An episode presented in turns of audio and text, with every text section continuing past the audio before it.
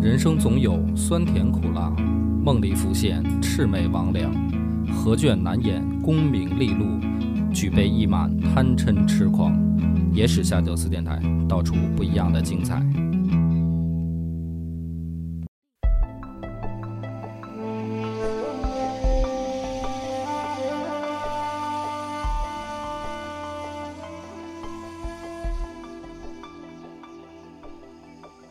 大家好，欢迎收听《野史下酒》，我是主播恶霸波。张小娘，今天咱们讲美女的故事。古代评价是不是美女有个潜规则嗯，啊什，么潜规则呢？就是到底有没有祸国殃民啊？这祸害的越厉害的，颜值越高。啊，都说红颜祸水嘛。哎，你看这个从古到今啊，就是数数什么妹喜、嗯褒姒、嗯妲己、嗯，呃貂蝉、嗯西施、杨玉环，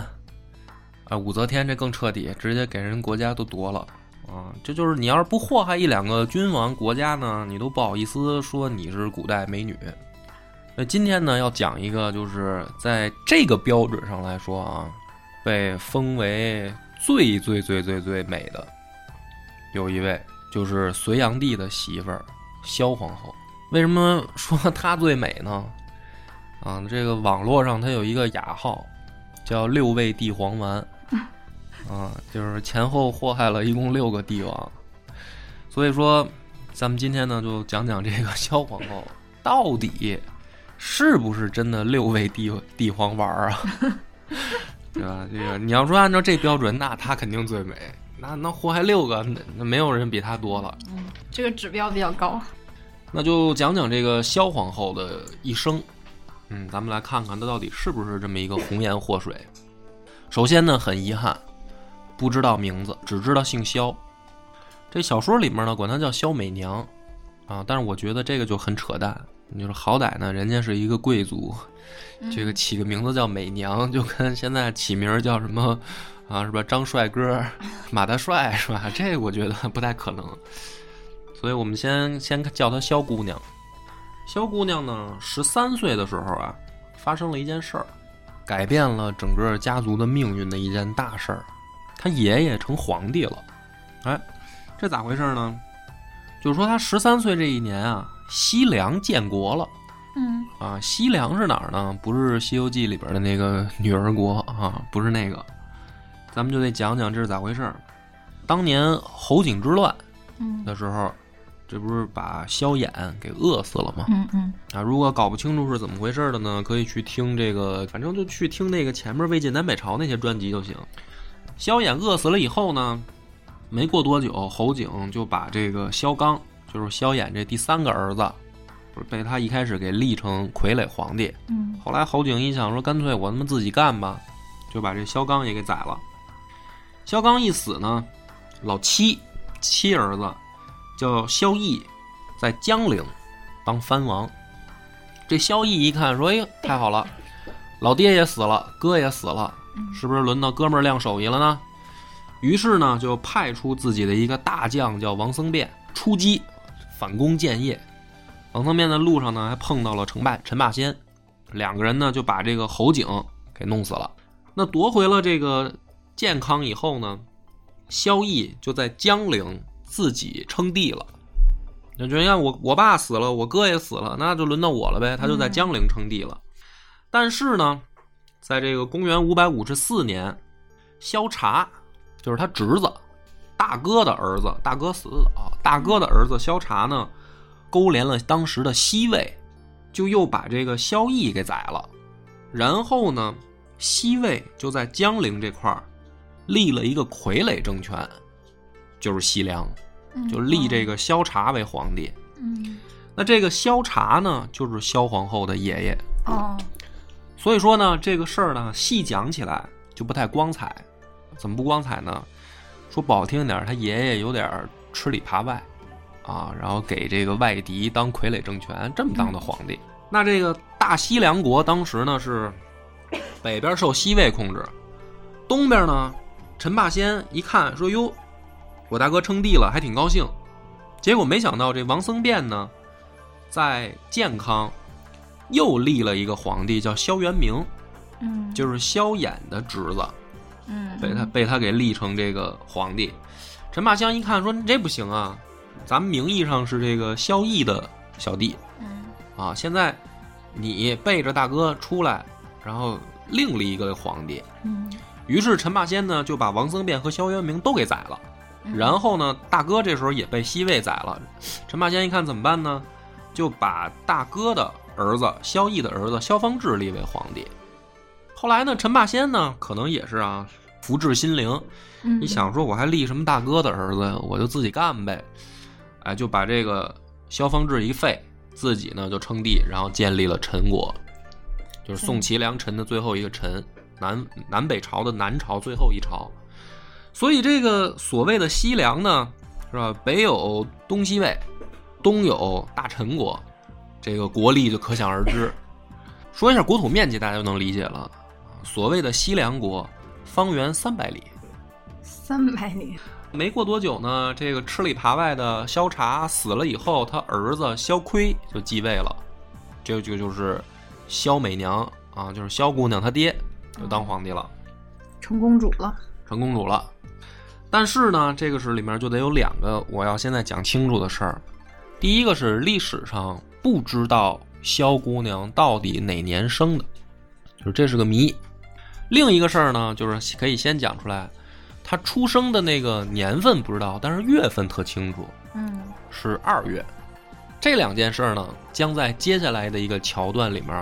啊、为大家讲解我的版本，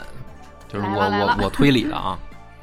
这个所谓的什么西凉公主啊，嗯实际上呢，你想方圆三百里的一个国家，嗯嗯也也不是什么了不起的事儿。但是呢，这是隋朝建立了以后，对这个西凉啊还是很重视。嗯所以呢，开皇二年，就是公元五百八十二年的时候，当时的隋文帝杨坚跟他媳妇儿就商量，说咱这老二年纪也不小了，选个媳妇儿吧。嗯这个老二呢，就是晋王杨广，这一年十三岁，就是说这父母就说给说个媳妇儿，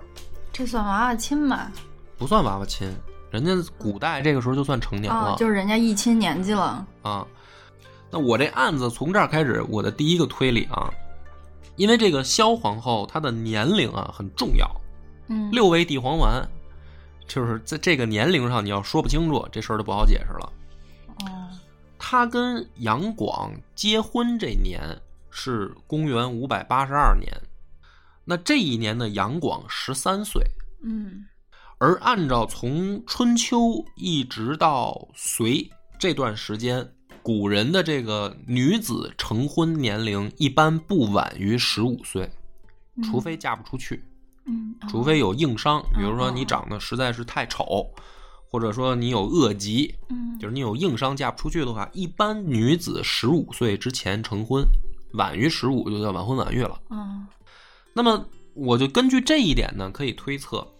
这个萧姑娘当时结婚的年纪大，应该超不过十五岁；嗯小的话，应该小不过她老公十三岁。所以她嗯她这个年纪应该在十三到十五之间。那么我推断呢，应该是十五岁。为什么呢？哎，这就是第二个原因。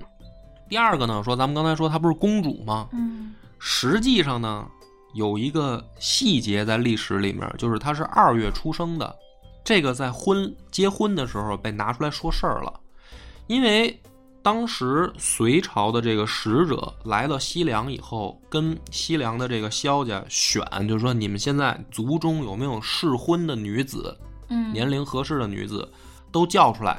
叫出来以后呢，要算她的这个生辰八字嗯合不合。啊，就是对跟杨广合不合对那时候很看重啊，这个很看重这个。说是什么呢？算了一圈儿都没有合适的。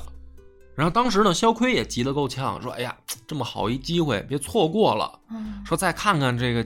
还有没有什么，比如能挑出来的能挑出来的族中的这个女子嗯啊。”然后有人提醒他说：“你还真有一闺女，哎，就是这个萧姑娘。为什么忘了呢？就是因为她生在二月啊，当时的南方认为生在二月的人不吉利，啊，是一种风土人情，嗯，就是北方没这习惯，嗯就是啊，因为北方来的使者，嗯他们没这讲究，嗯但南方有。正是因为这个萧姑娘生在二月呢，她从小就被交给叔叔去养，然后叔叔呢接收了她以后，不到一年就死了，就叔叔婶婶都死了。哎够然可后怜的对他就被拿去给舅舅养，他舅舅叫张科，嗯等于他从小到大实际上是在他舅舅家长大的，嗯就是因为出生不吉利，嗯觉得他克方人扫把星，就是你这么理解。所以呢，在这种情况下呢，他爹呀、来一看说这个隋朝来选这个王妃啊，都忘了还有这么一闺女，哎，所以这件事儿呢，我也可以推断，就是说他的这个岁数、年龄啊，应该也不会小于杨广了，嗯就是他不是首选，嗯对所以我估计他的岁数应该在十三到十五岁之间。嗯那么为了方便讲呢，我给他定一个，就是也是大家史史学家们比较说法多的，就是他应该比杨广大。嗯那么这个结婚的这一年呢，杨广十三岁，萧姑娘十五岁，嗯俩人就结婚了。嗯所以他这个命运到这儿来看呢，还真的是挺峰回路转的啊！原本出生在这个战乱年代，你看一出生吧，这个爹不要他，嗯给他送走啊嗯，这跟跟先跟叔叔家养，又跟舅舅家养，哎，没想到养着养着自己爷爷成皇帝了，嗯然后没过几年，呃没过一年，这个爹又成皇帝了，自己成公主了。公主呢，天天在舅舅家负责这个干体力活儿这么惨呀啊，就是根本因为爹忘了嘛。但是没想到呢，这个本来以为就是一个虚名的身份，哎，一下又成了隋朝的这个王妃了。所以说她这个，你看，人十几岁就跌宕起伏，对经历跌了宕一啊起伏的年人，生。然后呢，就跟着这个隋朝的使者就回去跟杨广成婚。成婚了以后呢，公公婆婆非常喜欢，嗯就看这个姑娘说啊，估计是品貌仪容吧，俱佳，居家。于是呢，很放心。没过多久呢，这个杨广就去当晋王，就去并州，也就是现在的山西，就去上任去了。嗯，他呢，就以王妃的身份跟着一块儿就去跟着了去山西上任了。那么这个故事呢，就到了说这个萧姑娘十六岁的时候，结婚一年的时候，这个公公啊，就是隋文帝杨坚，有一天晚上突然做一梦，他梦见啊说有一个天神，突然就来到自己面前，说我呀不久下凡，我要投胎，我就投你们老杨家。说小贼你注意点 啊。这杨坚梦就醒了，也醒没了告诉他有什么信物，没有没有信 什么物。标记，杨坚呢这时候还很惊疑不定啊，就是说哎呀刚才梦的这个啊有个神仙说要投胎投我们家来，哎就在这个时候呢，外面传来喜讯，说恭喜陛下，听说晋王那边哦有喜 了、生了，啊，这个晋王妃怀孕了。嗯。于是呢哦这怀个孕了，我以为生了呢。没没有，就是怀孕的消息来了。嗯然后这个隋文帝一想，就跟梦就对上了。嗯嗯那这个天天神给我启示了，这得重视，赶紧啊就把这个萧姑娘接回来，这好好保胎啊，这这个不一般啊，这 胎。这一胎是神仙啊呀。那就是说，十六岁的时候，萧姑娘就怀了第一胎了。嗯怀胎十月以后，正好就转过年来的正月，嗯也，就是十七岁了，生了她的头胎，就是长子杨昭。哇，这一下子更母凭子贵了。哎，母凭子贵。接下来呢，两年就是十七、十八、十九这三年，萧姑娘在干嘛呢？就一直在怀孕，连生三个，就嗯跟老给公感情很好。哎，所以你到这儿来呢，你就可以看得出来，就是咱们不去讲那些史书上老去讲的那些故事，嗯就是说，呃，这个杨坚跟这个皇后啊，他老考察杨勇跟这个杨广，嗯杨勇就是大哥嘛，嗯嗯太子啊，然后晋王就是杨广，老考察。考察主要是考察什么呢？就看这夫妻生活怎么样。嗯哎，因为呢，这个他爹跟他妈呢是典历史上出了名儿的这个呃怕媳妇儿的一对儿嗯啊，独孤皇后那收拾老公是有一套的。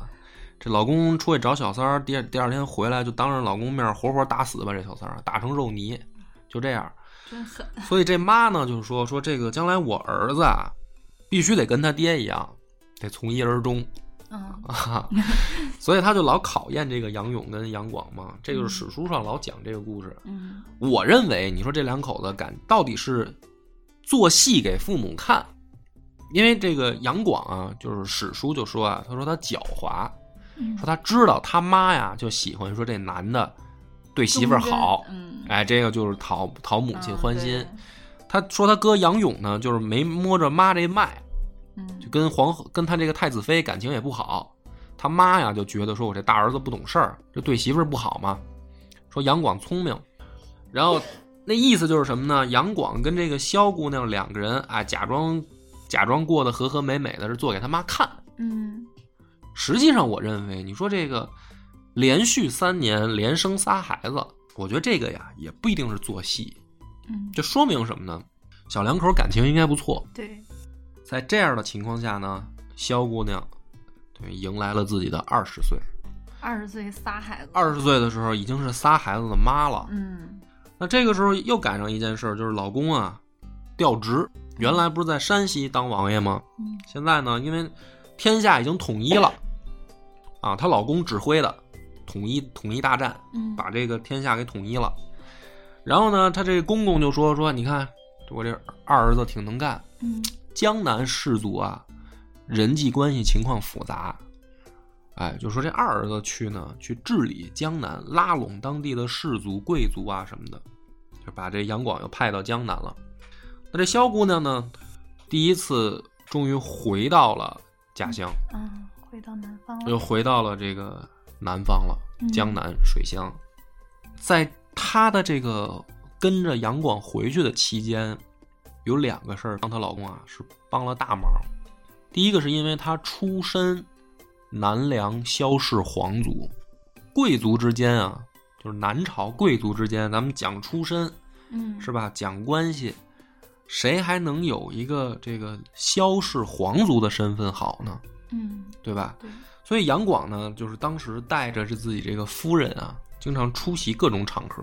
嗯嗯啊，因为你们南方士族不是不是不喜欢我们北方人吗？嗯哎，你看我媳妇儿就是你们这儿最顶尖儿的贵族吧？嗯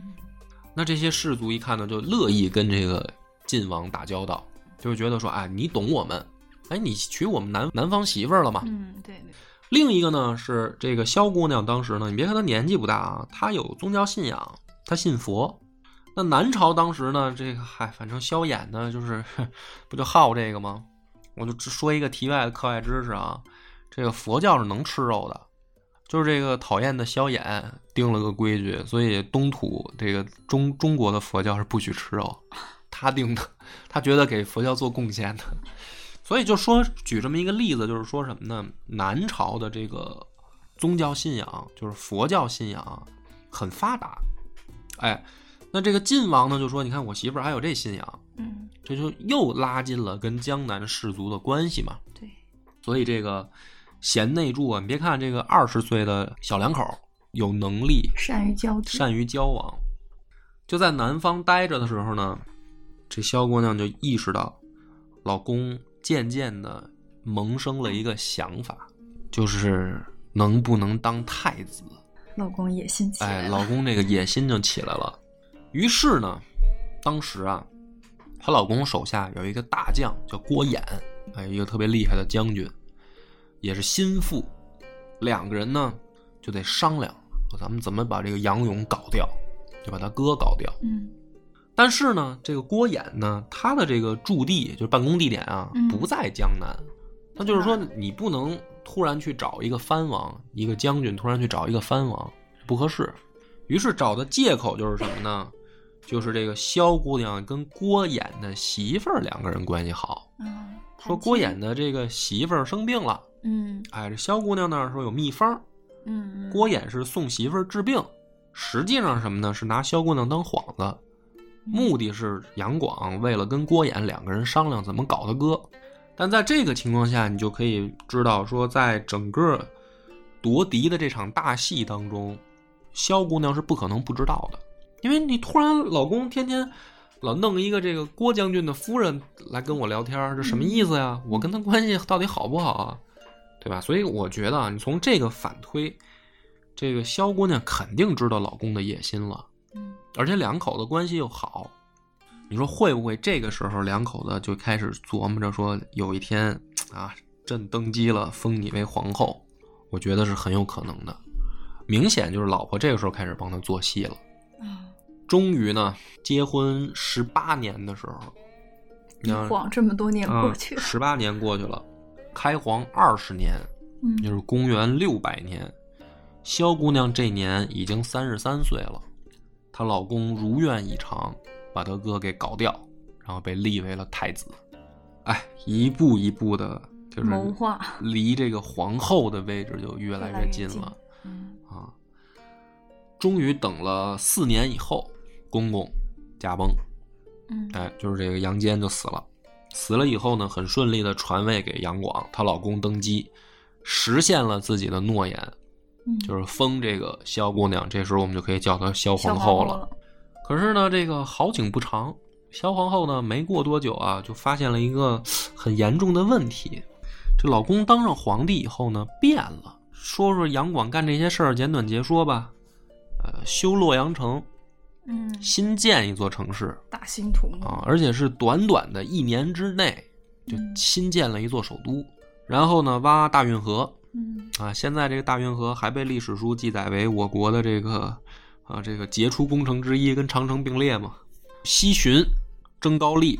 嗯就是等于当上皇帝以后，这杨广呢没闲着，沉迷于土木嗯和军事。随着杨广的这个野心越来越大，嗯你说他都当皇帝了，他有什么野心呢？当皇帝还有更高的追求，他要成为千古一帝。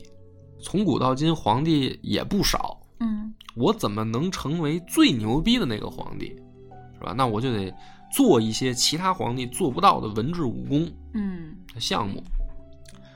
当萧姑娘意识到这个老公变得这个野心膨胀的时候呢，也试图劝过他，就是咱们不能从野史故事啊说那个萧皇后应该是一个贤良淑德的什么形象，不是，她有证据，她做过一个《述志赋》，嗯就是他自己写的。他通过写这个东西，就是在试图委婉的劝老公，嗯，就是不要太劳民伤财。可惜的是什么呢？老公不听。那后来呢，就发生最恐怖的三征高丽，三次大败，眼看着这个国家就是一天不如一天，嗯各地的造反嗯世道就乱了。在公元六百一十六年的时候，萧皇后已经四十九岁了，就是眼看着要迈进五十的门槛的时候，第三次跟着老公来到了江都，就是下到江南。这一回呢，两口子心情啊，恐怕都很复杂，因为在这一次历史上记载，杨广就没打算再回北方，所以你说你要是 迁都吧也行，嗯你也没迁都。关键就是什么呢？隋朝它其实没迁都，它首都还在那儿。可是皇帝陛下呢，到了江都以后，这次就不打算回去了，嗯文武百百官都带着。时间一长呢，这有的人就看明白了，这皇帝闹半天就是放弃了，就是看着说啊，天下群雄四起，他已经是放弃治疗了。嗯我就想着有一天算一天在江南混。这时候有手下人就开始有想法了，怎么办呢？说有一天呢，有一个宫女，宫女呢从外面回来，就找这个皇后，说这个皇后不好了，我刚才出去这个买菜啊，外面老乡啊，这卖菜大妈都开始说了，说这个哪儿哪儿哪儿有人想造反，嗯哪儿哪儿哪儿有人想造反，就就是咱们江都啊，嗯就是造反的这个声音已经传到这儿来了。这萧皇后说：“那这是大事儿啊，赶紧去告诉陛下呀。”这宫女说：“哎，对对对，那是得告诉皇帝。”就跑去告诉杨广。没想到呢，杨广大怒，就跟这宫女说：“说这是你该说的话吗？”就把这宫女杀了。后来没过多久呢，又有一个宫女嗯跑过来找这个萧皇后说：“哎呀，皇后不好了，我刚才出去上厕所，咱门口的警卫员都商量造反的事儿了，这就不是宫外了，嗯啊，行宫外，这已经是宫里了。都有人开始商量这事儿了。这个时候，萧皇后说啊：“说天下大势走到这一步，已经无法挽回了，也不用告诉皇帝了啊！你告诉他，你也是给他多增烦恼而已，也解决不了。说就算了吧。”他也明白大势已去了。啊。那么这个时候，我再强调一下，她是眼看就要快五十岁的人了，嗯眼看着老公天天酗酒，啊，带着她在江南，没有不想回北方了也。然后每天呢，接到的消息就是，突然有一个人跑来说，不好了，有人要造反了，嗯哎，不好了，有人要造反了。而且这个造反的这个声音是由远及近，就这消息一点一点就逼到你面前来。你说，作为一个五十岁的女人，她能怎么办？他也很害怕。她也没办法。嗯，老公又那么颓废。所以到终于有一天呢，大业十四年，江都政变，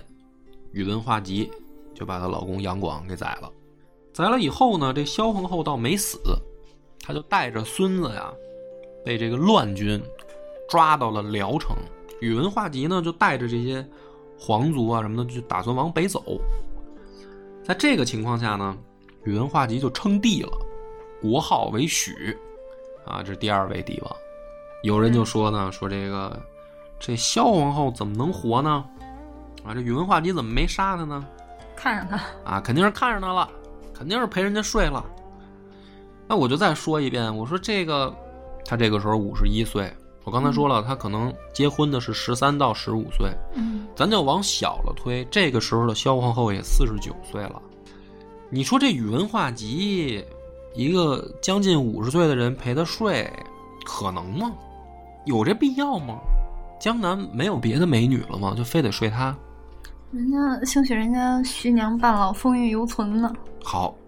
那我勉强，咱们先说啊，宇文化及好这口儿，这不是称帝了吗？嗯后来到了中原以后，窦建德就杀出来，就把宇文化及给打败了。然后呢，这萧皇后就被窦建德抓住了。窦建德这个时候呢，也称王了，啊，建一国叫夏，这是第三位。有人就说了，这窦建德能杀宇文化及，他怎么不杀萧皇后呢？那肯定是这个妖妇又陪窦建德睡了。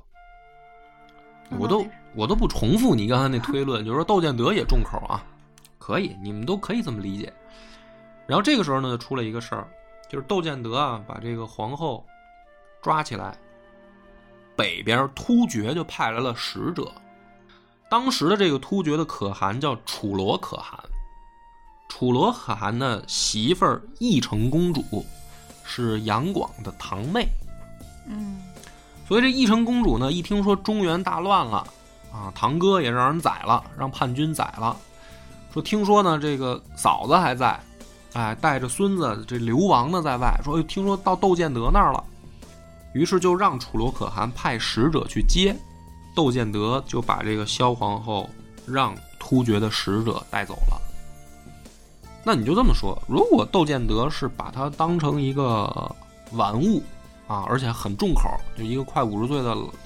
这个女同志，她也不放过的话，嗯那她这个时候为什么又要让突厥带走呢？没道理啊。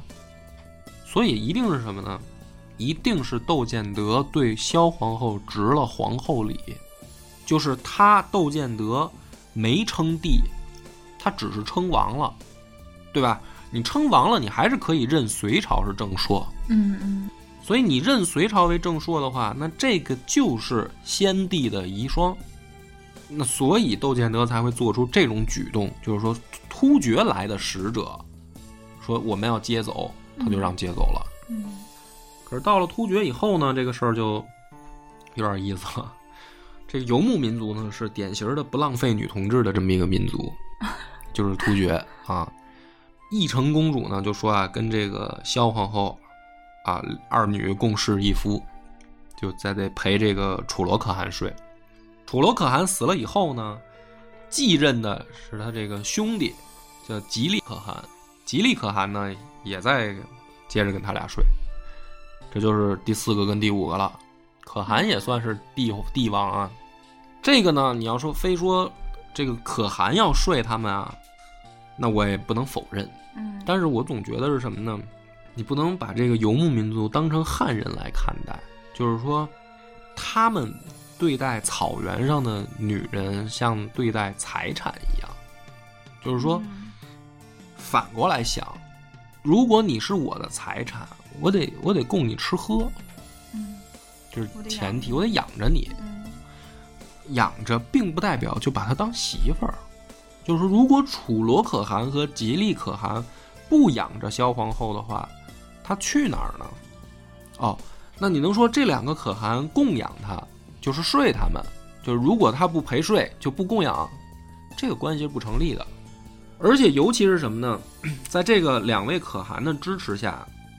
他还立了这个杨广的孙子杨正道为下一任隋朝的帝王。然后在定襄呢，收集隋朝的流民，嗯就是有人不想在中原待着，想躲避战乱，想来找隋朝正朔的话，可以去定襄，任杨正道为皇帝。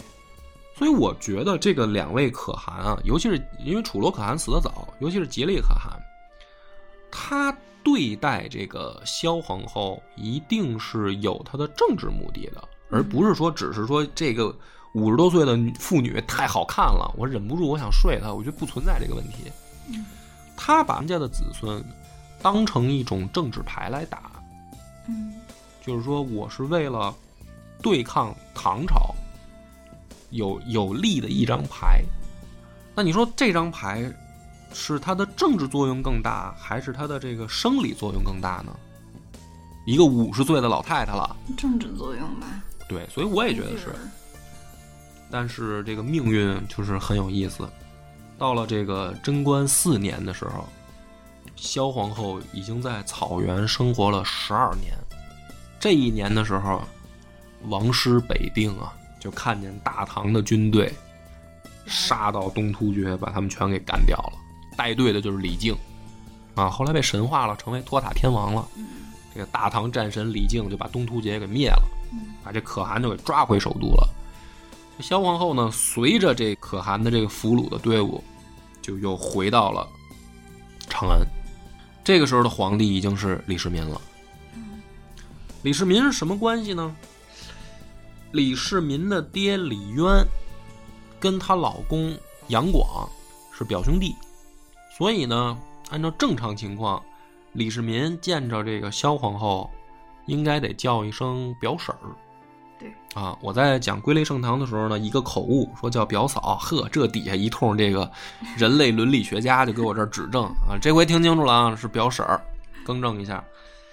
那这一年呢，这萧皇后已经六十三了。哎，这野史呢，就真是愣写啊，就说这个李世民见着以后就起色心了，就要睡这个表婶儿，啊，就说在长安给弄一个弄一个房子，单独安置起来。嗯，还整个金屋藏娇，啊，那金屋藏藏老太太，六十三岁老太太藏起来，李世民没事儿开心一下。然后呢，一直到了这个贞观二十一年，就是这个萧皇后啊，在长安又生活了十七年，以八十一岁高龄寿终正寝了。颠沛流离的一生，各种寄人篱下。这个死的时候呢，李世民啊，以皇后礼说给他下的葬哎呦，但是不是说自己的皇后，是以隋炀帝皇后的礼啊，下葬，而且据说呢是跟隋炀帝合葬了，合葬在一块儿，上了个谥号叫敏皇后。说这个李世民，要是按野史那记载啊，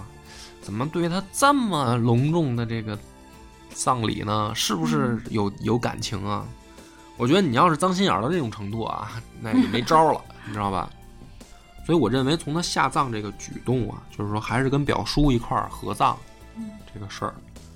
嗯，说明李世民是把他当长辈尊敬。嗯不是当成一个什么这个后宫佳丽这么看待，因为野史呢写的很过分，说李世民啊年轻的时候就暗恋这表婶儿，就看见表婶儿就觉就就记住了，就知道长得好看，所以呢都以六十多岁高龄从北边草原啊回来以后说还念念不忘还惦记呢，我觉得这就不可能，你就按岁数推就不可能，他也没怎么长情吧？对，因为你知道这个时候李世这一民，辈子，李世民没过多久还碰上武则天了呢。 嗯武则天那会儿才多大？才十多岁。嗯，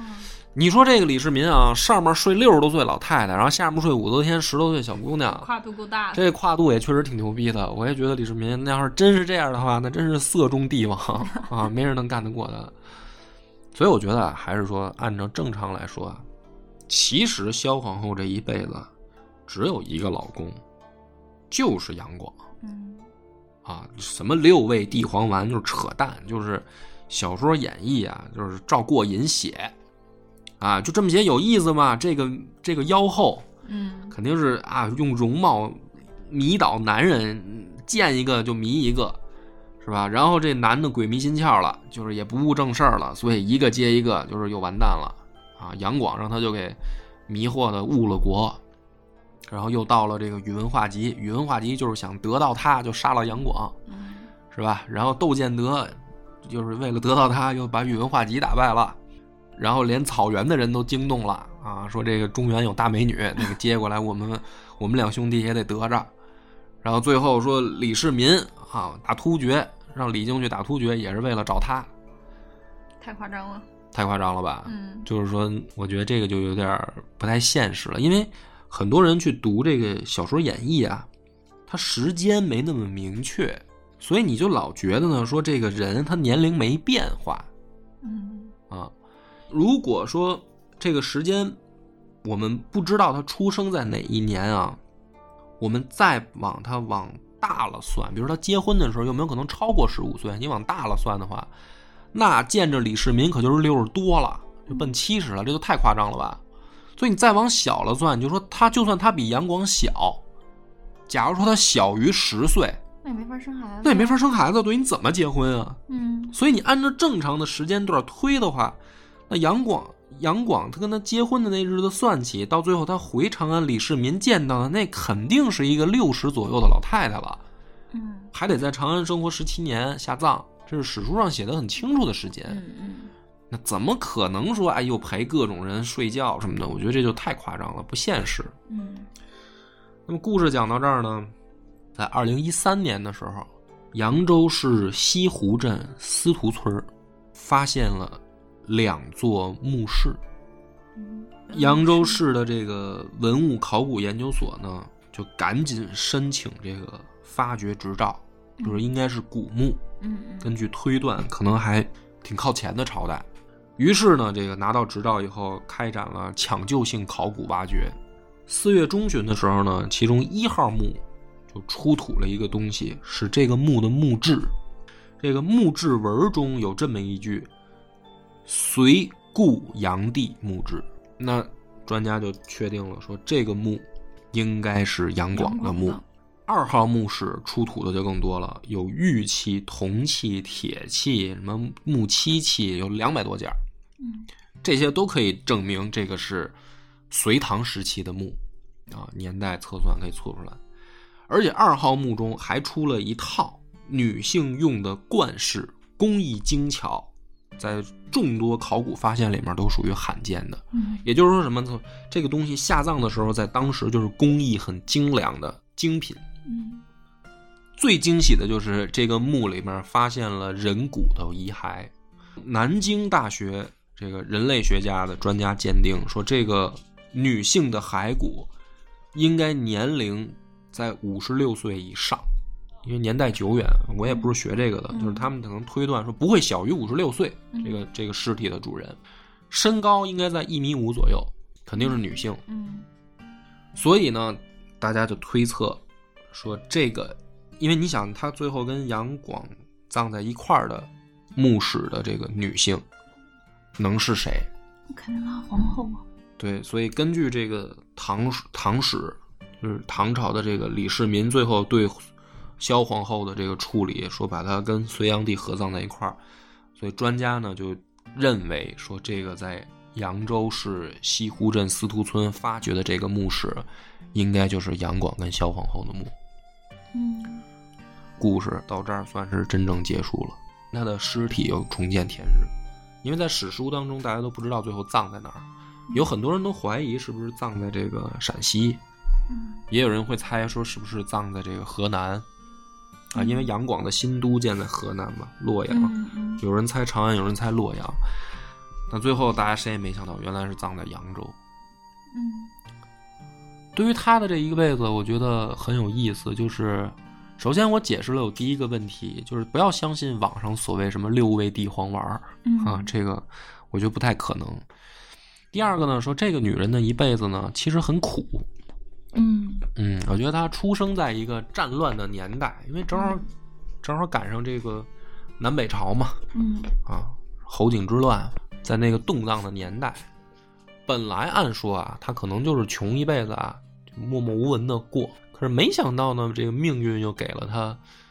一个飞黄腾达的机会。对飞到顶点的机会，成为皇后了，成为统一全国大隋朝的皇后。嗯可是这个皇后呢，又亲眼见到了这个国家的灭亡，大起大落。对吧？然后她又亲眼看着下一个帝国冉冉升起，嗯唐朝啊，他在他等于在长安他生活这个十多年，他看到了说下一个朝代啊，就是自己那个就是故国了，嗯自己的公公老公那个就是前朝了，嗯而他还活着，但最后呢还能够回到等于江南跟老公合葬在一起，所以这个人的故事我觉得很精彩，不需要用这种就是戏谑的说这个桃色的，然后用这个什么祸祸国红颜祸水的这个角度去看萧皇后的一生，嗯我觉得。她其实从历史上正史真相的评价，其实对萧皇后的评价一直都不错。嗯其实她老公也是个好皇帝，只不过是大唐建立起来的，那必须得抹黑隋朝，所以这个没办法。嗯但是就在这样抹黑她老公的情况下，史书写到萧皇后的时候，还是给予了很中肯的评价。嗯那就是说白了，这个人不是像大家想象那种所谓的什么祸国红红颜祸水。那么这个本期到这儿就故事结束了，感谢大家的收听。我们的微信公众号叫“柳南故事”，柳树的柳，南方的南。如果还没听够的朋友，欢迎您来订阅关注。